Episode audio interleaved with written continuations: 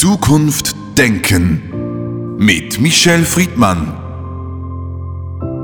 Heute mit einem Zitat von Ossip Mandelstam.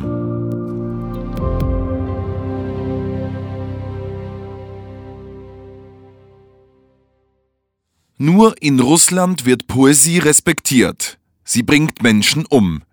Gibt es irgendwo sonst, wo Poesie ein so häufiges Mordmotiv ist? Michel Friedmann, das letzte Wochenende stand ganz im Zeichen des Putschversuches gegen Putin und gegen die russische amtierende Regierung. Lassen Sie uns versuchen, in der Nachbetrachtung dieser Meuterei, dieser Turbulenzen zu verstehen, was ist da passiert und was heißt das eigentlich in der Endkonsequenz für Europa und die umliegenden Länder? Wie haben Sie diese Tage mitbekommen? Also erstens kein Mensch weiß außer den Beteiligten, was da wirklich passiert ist.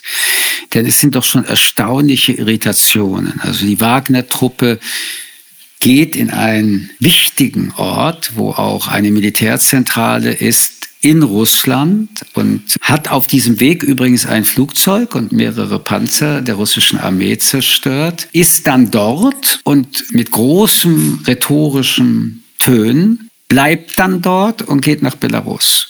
Was wir wissen ist, die Wagner-Gruppe hat 900 Millionen Euro während dieser letzten Monate von Russlands Kassen bekommen. Was wir wissen ist, der Chef der Wagner-Gruppe ist ein Multimilliardär, der mit einer Söldnertruppe, oft im Auftrag auch Russlands, aber nicht als einziger Auftraggeber, die schmutzigste Arbeit des Krieges macht, äh, wo sich eine Söldnergruppe jeglicher Verhaltensweise entzieht, die selbst im Krieg, wo schon sowieso das Morden das Einzige ist, um was es am Ende geht, übertrifft.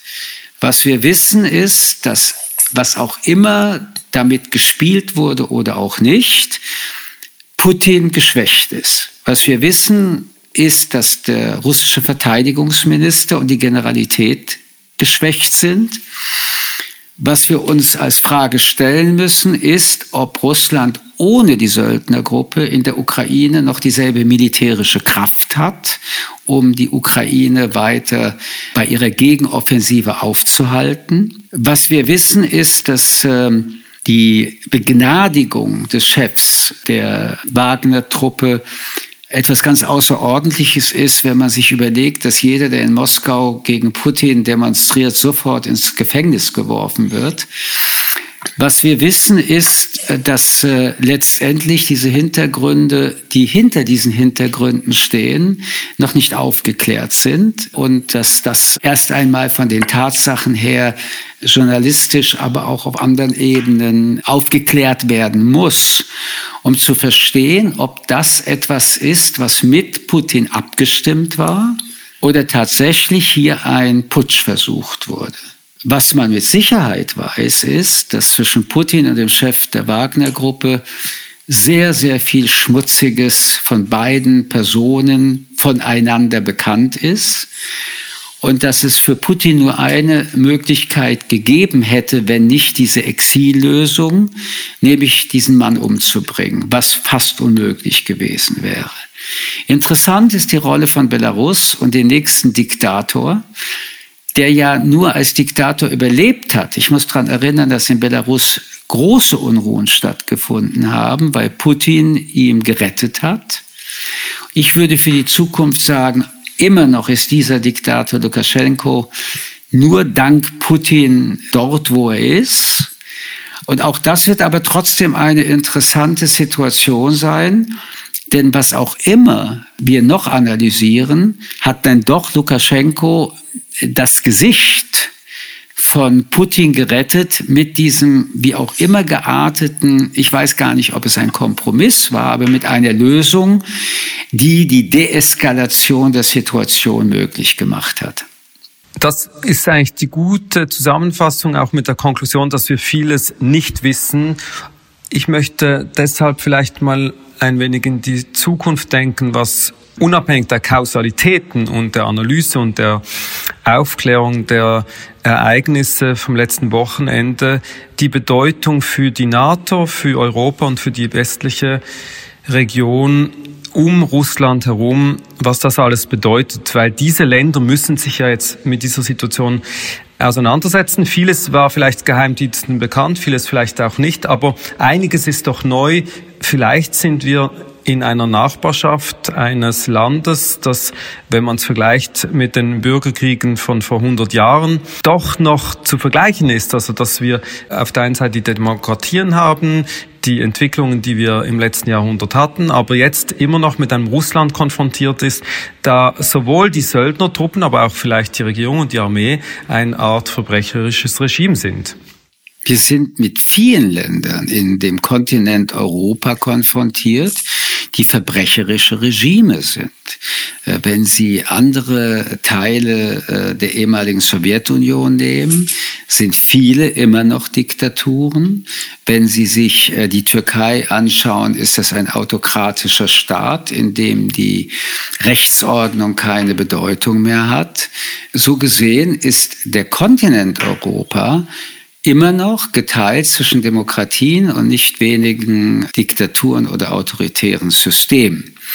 Interessant an dieser Putsch-Situation ist aber für die geostrategische Analyse, dass die Optimisten sagen und äh, analysieren, dass Putin geschwächt sei.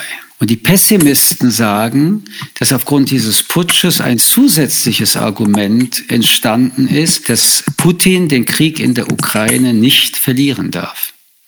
Und dass damit also der Druck auf ihm, diesen Krieg zu gewinnen, eher gestiegen ist als umgekehrt. Wir wissen aber auch geostrategisch, dass Putin geostrategische Allianzen gestärkt hat und äh, wir haben die deutsche Außenministerin gerade in Südafrika gesehen, wo sie sich den Kopf gegen die Wand geschlagen hat, aber das südafrikanische, die südafrikanische Regierung nicht bereit ist, die Unterstützung Russlands fallen zu lassen. Mit einer interessanten Geschichte übrigens. Die Südafrikaner sagen sehr deutlich in der Zeit der Apartheid, waren viele Länder, auch Deutschland übrigens, auf der Seite des Regimes der Apartheid. Aber die Sowjetunion war auf der Seite der Schwarzen und ihrer Emanzipationsbewegung. Ich will das nochmal hervorrufen, weil wir schon sehen müssen, dass geschichtliche Korrelationen bei Allianzen eine große Rolle spielen. Dasselbe gilt auch für ein Land wie Indien, das nicht nur mit der Hälfte seines Militärs die Waffen aus Russland bezieht, aber natürlich auch den kolonialistischen Westen noch sehr genau in seine DNA empfindet und deswegen auch wenig Mitleid mit dem Westen hat, aber eine Sympathie gegen alle die, die diesen Kolonialismus nicht betrieben haben. Jedenfalls gilt das für die Sowjetunion in Indien. Der Pakt mit China funktioniert nach wie vor außerordentlich gut. Beide Staatsführer haben uns ja versprochen, öffentlich, dass dieses Jahrhundert der Kampf der Autokratien gegen die Demokratie sein wird und werden diesen Kampf gemeinsam führen, solange China das Gefühl hat, dass äh, Putin der richtige Partner und ein starker Partner bleibt. Also geostrategisch hat sich wenig verschoben, im Gegenteil. Und man muss auch sagen, ökonomisch schafft Putin neue Märkte, verliert am Gewinn, aber macht immer noch genug Gewinn, um jedenfalls die Kriegswirtschaft zu bezahlen. Was sich verändert hat, ist die Frage, und da sind wir wieder bei den Söldnern, mobilisiert er genug Soldaten, junge Männer?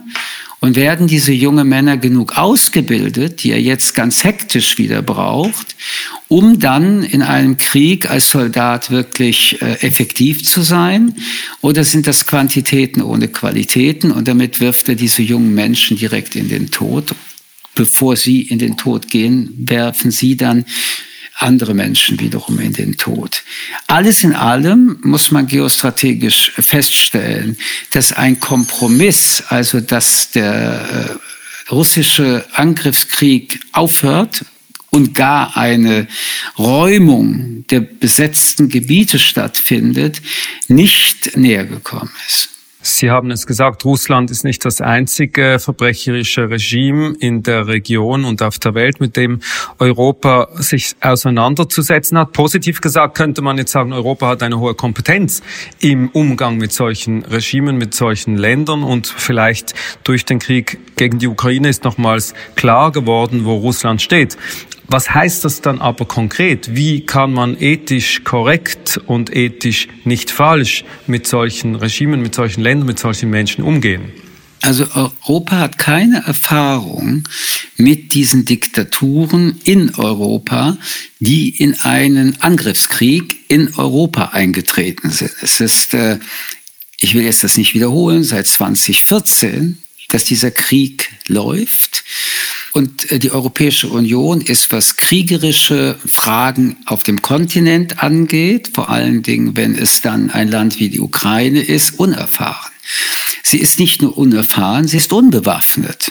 Es gibt keine europäische äh, Armee und es wird auch lange keine geben.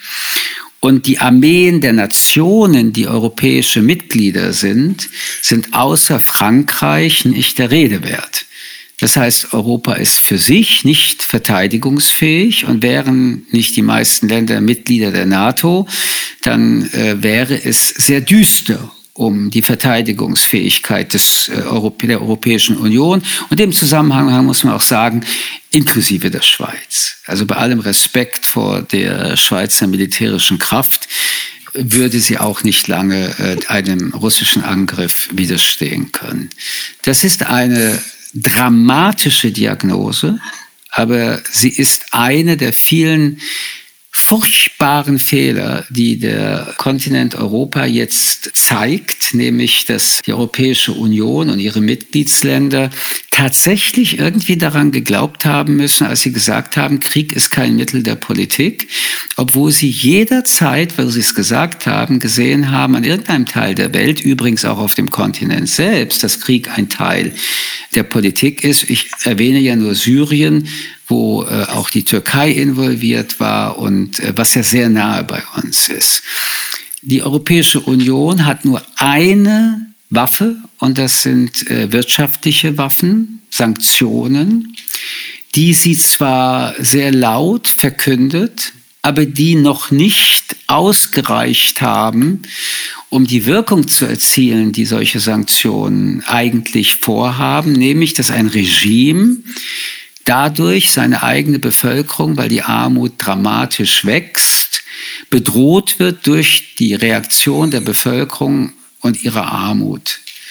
Nun muss man auch wissen, dass die Menschen in Russland eh arm leben, sehr arm leben, Teile Russlands Infrastrukturen hat wie aus den 1920er Jahren, keine Kanalisation, kein Strom und wenn, dann veraltet und kaputt, dass viele Menschen kaum was zu essen haben. So gesehen, selbst wenn es noch mehr Leiden gäbe, wäre das nicht der Grund, warum das Regime gestürzt wird. Und ein letztes, die Propagandamaschine von Putin, die ja nun seit Jahren erfolgreich arbeitet, hat dazu geführt, dass viele Menschen ihm immer noch glauben und je weiter weg von Moskau erst recht, dass es eine kriegerische Bedrohung gibt und nicht, dass Russland die kriegerische Bedrohung ist. Sie haben erwähnt, dass der Faktor Friedenspolitik in Europa vielleicht zu stark gewichtet wurde in den letzten Jahrzehnten und die sicherheitspolitische Architektur in Europa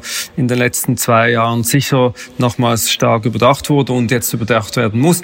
Nach dem Ereignis vom letzten Wochenende war das für Sie so ein Augenöffner nochmals, dass wir etwas unterschätzt haben oder war das etwas, was für Sie immer eigentlich in der äh, potenziellen Gefahrenzone lag? Ich würde das zweite bejahen. Aber trotzdem, ich will es nochmal sagen, dieser Tropfen, der da ins Meer zusätzlich kam, verändert die Wellen. Und wir haben über eine Gruppe noch gar nicht gesprochen, nämlich was und wer sind die Machteliten in Russland. Was wir wissen, ist, dass in solchen autokratischen Systemen solche Herrscher und auch in Russland letztendlich nicht die sind, die die letzte Entscheidung treffen, wie lange sie an der Macht sind, sondern eben diese Machteliten. Die Vorgänger, auch der Vorgänger direkt von Putin, der ein Alkoholproblem hatte, wurde einfach gebeten zu gehen und Putin wurde in Anführungsstrichen gebeten zu kommen. Manchmal ist es äh, blutiger, manchmal ist es weniger blutig. Aber ich glaube, dass die Frage, die sich viele jetzt mittlerweile äh, in Moskau stellen, ist, was passiert mit meinen Milliarden? Wie schaffe ich, dass diese autokratische Gesellschaft eine Zukunft hat? Also mit anderen Worten, die Oligarchen leiden maximal an dieser Politik. Sie haben teilweise Gelder eingefroren bekommen, sie haben teilweise Reiseverbote, die sie erleiden, aber vor allen Dingen Sie müssen sich ja fragen, wie Sie Ihre Milliarden mehren können. Dafür müssen Sie Geschäfte machen können. Und wenn Sie auf schwarzen Listen sind, können Sie keine Geschäfte machen. Und es gibt eine andere Frage, die bisher immer auch eine Rolle gespielt hat, die militärische Führung. Die ist von Putin extrem gedemütigt worden. Dazu brauchte es nicht diesen sogenannten Putsch vor paar Tagen. Ist sie so schwach, dass sie sich nicht gegen Putin wendet? Oder ist sie doch stark genug im Zusammenhang mit dieser ökonomischen Machtelite, dass sie eines Tages sich zusammensetzen und Putin bitten zu gehen? Diese Frage ist momentan rein theoretisch, aber in solchen Systemen kann sich das extrem schnell dynamisieren. Das ist aber auch ein vielleicht eine Perspektive der Ungewissheit. Entweder Putin ist noch zehn Jahre hier oder bald weg. Aber wie kann sich ein Europa auf eine solche fragile Situation so einstellen, dass eben die eigene Sicherheit gewährleistet ist und auch das Vertrauen in die Regierungen hier gewährleistet ist? Weil das ist ja mitunter auch ein Problem. Ich wollte auch keinen Optimismus ausstrahlen, denn der nächste Diktator wird wieder ein Diktator sein. Und er wird genauso hart nach innen wie nach außen agieren und nicht deeskalieren. Äh, die Europäer haben, wie wir eben diskutiert haben, überhaupt keine militärischen Infrastrukturen. Deutschland, das größte Land, ist militärisch gesehen ein Wrack. Die Bundeswehr besteht äh, aus zu wenig Material, aus schlechtem Material, aus altem Material und äh, hat die Wehrpflicht abgeschafft, hat der Bevölkerung klargemacht, es wird keinen Grund geben, dass man eine Armee braucht. Alles Schnee von gestern und ein Wunschdenken äh, von Schlaraffenländer, die äh, einfach äh, die Welt nicht vor Augen haben. Aber um eine Bundeswehr wieder auf den Stand überhaupt zu bringen, eine ernstzunehmende Armee zu sein, davon sprechen Spezialisten, braucht man 10 bis 15 Jahre. Das äh, zweitgrößte Land hat eine Armee, Frankreich, übrigens auch Atommacht, aber ist für sich isoliert keine Unterstützung, um die Europäische Union im Ganzen zu beschützen und mit Sicherheit auch kein Land, das sich gegen Russland wehren könnte. Auch die Atombewaffnung ist äh, äußerst gering im Verhältnis zu den Potenzialen, die Russland hat. Will man überhaupt nicht darüber nachdenken, dass Atomwaffen benutzt werden, und dazu würde ich immer raten, ist die reine Armee nach einigen Tagen am Ende. Und dann sind wir eigentlich schon am Ende.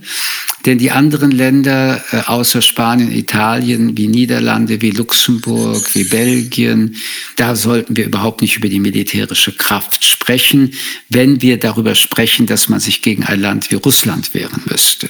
Die Alternative, die diskutiert wird, ist, dass man eine europäische Armee aufbauen möchte. Darüber wird schon lange diskutiert. Es gibt bilaterale Zusammenarbeiten mit Truppenübungen, wie zum Beispiel Frankreich äh, und Deutschland. Aber was bedeutet es denn, über eine europäische Armee nachzudenken? Es bedeutet a priori, dass sich die Mitgliedsländer der äh, EU einigen, dass sie ihre nationale Verfügung über Militär einerseits behalten, aber äh, zugeben, dass sie die Autonomie dieser Frage auch einer europäischen Generalität übergeben müssen die die nationalen Befindlichkeiten nicht mehr berücksichtigt. Man müsste, wenn man äh, ernst darüber redet, auch einen Verteidigungsminister Europas einsetzen. Man müsste staatliche Autonomien dafür abgeben, wie übrigens bei der Währung.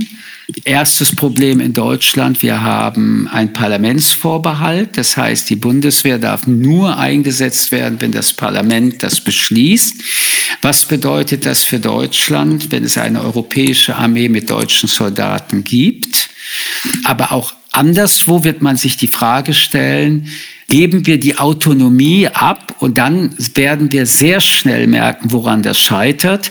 Stellen wir uns also vor, der General, der Oberbefehlshaber käme aus Luxemburg und der Verteidigungsminister, der gewählt wird, käme aus Belgien. Werden die vier großen Staaten, Frankreich, Deutschland, Spanien, Italien, das hinnehmen, annehmen? Deswegen glaube ich nicht an diese europäische Armee. Ich glaube nicht, dass wir hier einen Konsens finden werden, die Autonomie zu übertragen und dann aber auch zu ertragen, wer diese Armee leitet. Es gibt aber noch einen inhaltlichen Grund, warum ich nicht an diese Armee glaube. Selbst in dem jetzigen Konflikt mit Russland gibt es ein Land wie Ungarn beispielsweise, das eine ganz andere äh, Russlandpolitik betreibt, als äh, die Beschlüsse der Europäischen Union das tun. Es gibt Länder, die sich an diesem Boykott nicht beteiligen wollen, auch wenn sie zugestimmt haben. Und nun stellen Sie sich vor, Sie haben eine europäische Armee und zwei, drei oder vier Mitgliedsländer wollen äh, die Intervention, die diese europäische Armee im Sinne eines Verteidigungsfalls immer nur als Verteidigungsfall so nicht interpretieren. Also wenn Sie das Tovavo jetzt schon sehen, können Sie sich vorstellen, wie das dann wäre, wenn sie eingesetzt wird. Und ich bin sicher, sollte sie kommen, wird das Einstimmigkeitsprinzip die Conditio sine qua non sein, dass überhaupt eine solche äh, entsteht. Und jetzt sehe ich einen Angriffskrieg und die Staatschefs und Staatschefs-Chefinnen äh, der Europäischen Union müssen einstimmig erlauben, dass diese Armee sich verteidigt für Europa. Das sind so viele Wenns und Abers, dass man theoretisch gern darüber redet. Es wird, solange ich lebe jedenfalls, glaube ich, keine europäische Armee geben. Also währenddem Sie eindrücklich beschrieben haben, wie die Europäer seit Jahren und auch jetzt wieder rumeiern, haben die Amerikaner natürlich längst Fakten geschaffen. Sie waren ja die Ersten, die rechtzeitig oder frühzeitig sich positioniert haben und die Ukraine unterstützt haben und auch nach diesem Wochenende jetzt nochmals verstärkte Unterstützung auch mit neuen Waffen angekündigt haben. Heißt das letztlich, dass die Situation der letzten 70 Jahre, dass eigentlich die amerikanische sicherheitspolitische Architektur maßgebend maßgebend ist, auch diejenige sein wird für Europa, die maßgebend bleiben wird. Nach wie vor gilt wie nach 1945, wenn die Amerikaner Europa nicht beschützen, wird es in Europa keinen Frieden mehr geben und die Demokratien werden erleben, wie die Diktaturen sie fressen. Michel Friedmann, vielen Dank für das Gespräch. Ich danke Ihnen. Zukunft Denken mit Michel Friedmann. Ein Podcast des jüdischen Wochenmagazins Tachles.